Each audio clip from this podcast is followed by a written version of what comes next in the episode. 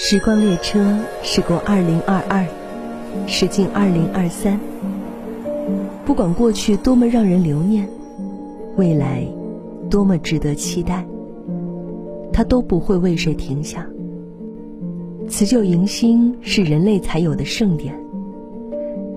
曾经，我们写过数不清的贺卡，让它随邮车飘向远方。即使今天，每年这个时候，贺年片仍然是邮政信函的主力。那些日趋罕见的邮筒、邮箱，不仅是一种记忆，更是人间烟火和温情的证据。二零二二的发音，很像“爱您爱爱”。在他行将远去时。我们不妨捧一枚贺卡，转一页信笺，写上生命的气息和烟火的味道，配一曲《夏秋谣》，寄给二零二三，寄给未来的每一天。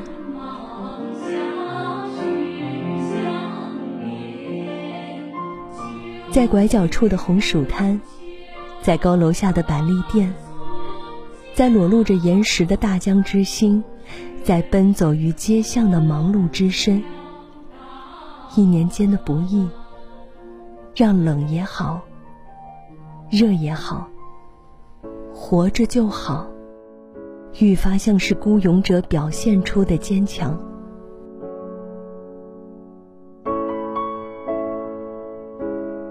在世界杯的中国元素中。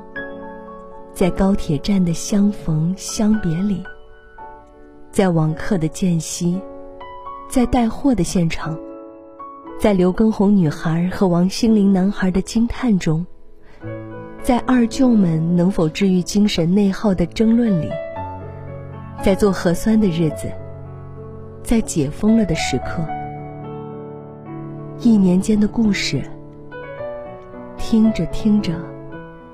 我们都成了写故事的人，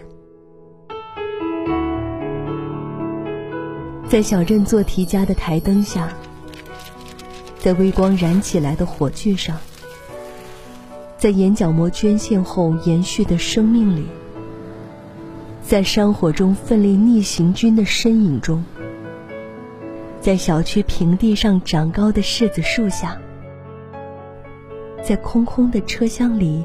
滚来滚去的玻璃球旁，在扯开嗓子唱出城市韵味的吉庆街，在邀来世界展现湿地之美的东湖滨，一年间的记忆，恨不得要把过去的三年，全都包含进去。而只要说起经历的事情，我们不知怎的，总会说着，说着。便热泪盈眶，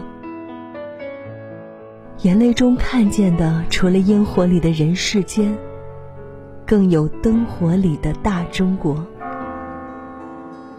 所有的小场景、小事情、小情绪、小格调，汇聚起来，就是雄浑的和鸣。这一年。中国式现代化的宏大表达走进了我们的生活。其实它就是你我的声音，是人间的烟火，是一个都不能少的牵挂。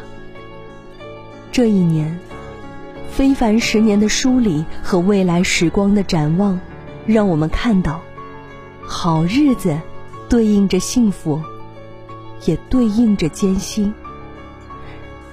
这样想。我们就会心怀美好。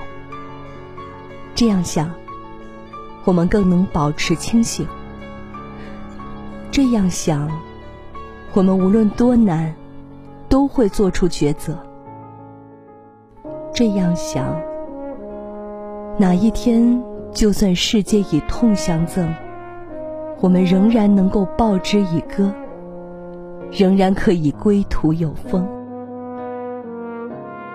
放弃了空想，你将发现，每一个脚步里，即使有过彷徨和迷茫，也会选择坚定而行，忽略了虚声，你将发现，每一个身影里，即使还在犹疑和徘徊，也终会用奔赴的姿态告诉世人：这片土地上的人们，虽总在负重，但一直朝着前方。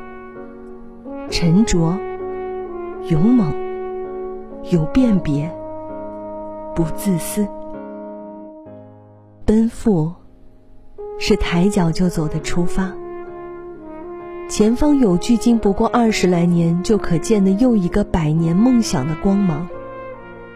奔赴是说干就干的打拼，那里存放的或许只是微小的心愿，但只要能为幸福加分，就值得为此不计辛劳，挺起脊梁。奔赴是让未来的每一天都注满能量、充满希望的书写。每落一笔，就成为一种进步；每写一画，就彰显一种担当。只有奔赴，才会让我们相信，最为辉煌的时刻，并不是功成名就的日子。而是从悲叹甚至绝望中奋起，并且勇敢地迈向这种挑战的那一天。我曾遇到一束光在前方，我乘着风的翅膀去飞翔。只有奔赴，才会让我们铭记，我们现在的样子，将决定未来的样子。我们现在的思索，将决定未来的方向。我们向未来奔赴，未来也会向我们奔赴。我们现在所做的一切，都是呈给未来的函件。未来拆开一阅，那上面一定是最伟大的作品。一个个奔赴的身影，正闪着光。照亮你的前方，照亮我们的前方。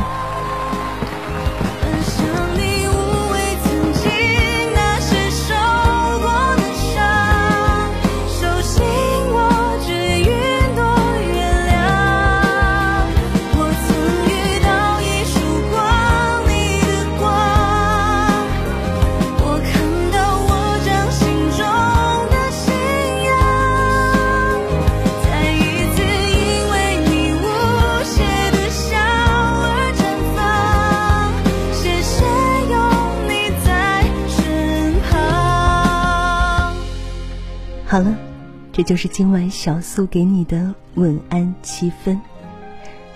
我们告别二零二二，迎接二零二三。要相信，一切奔赴都是在给未来致寒。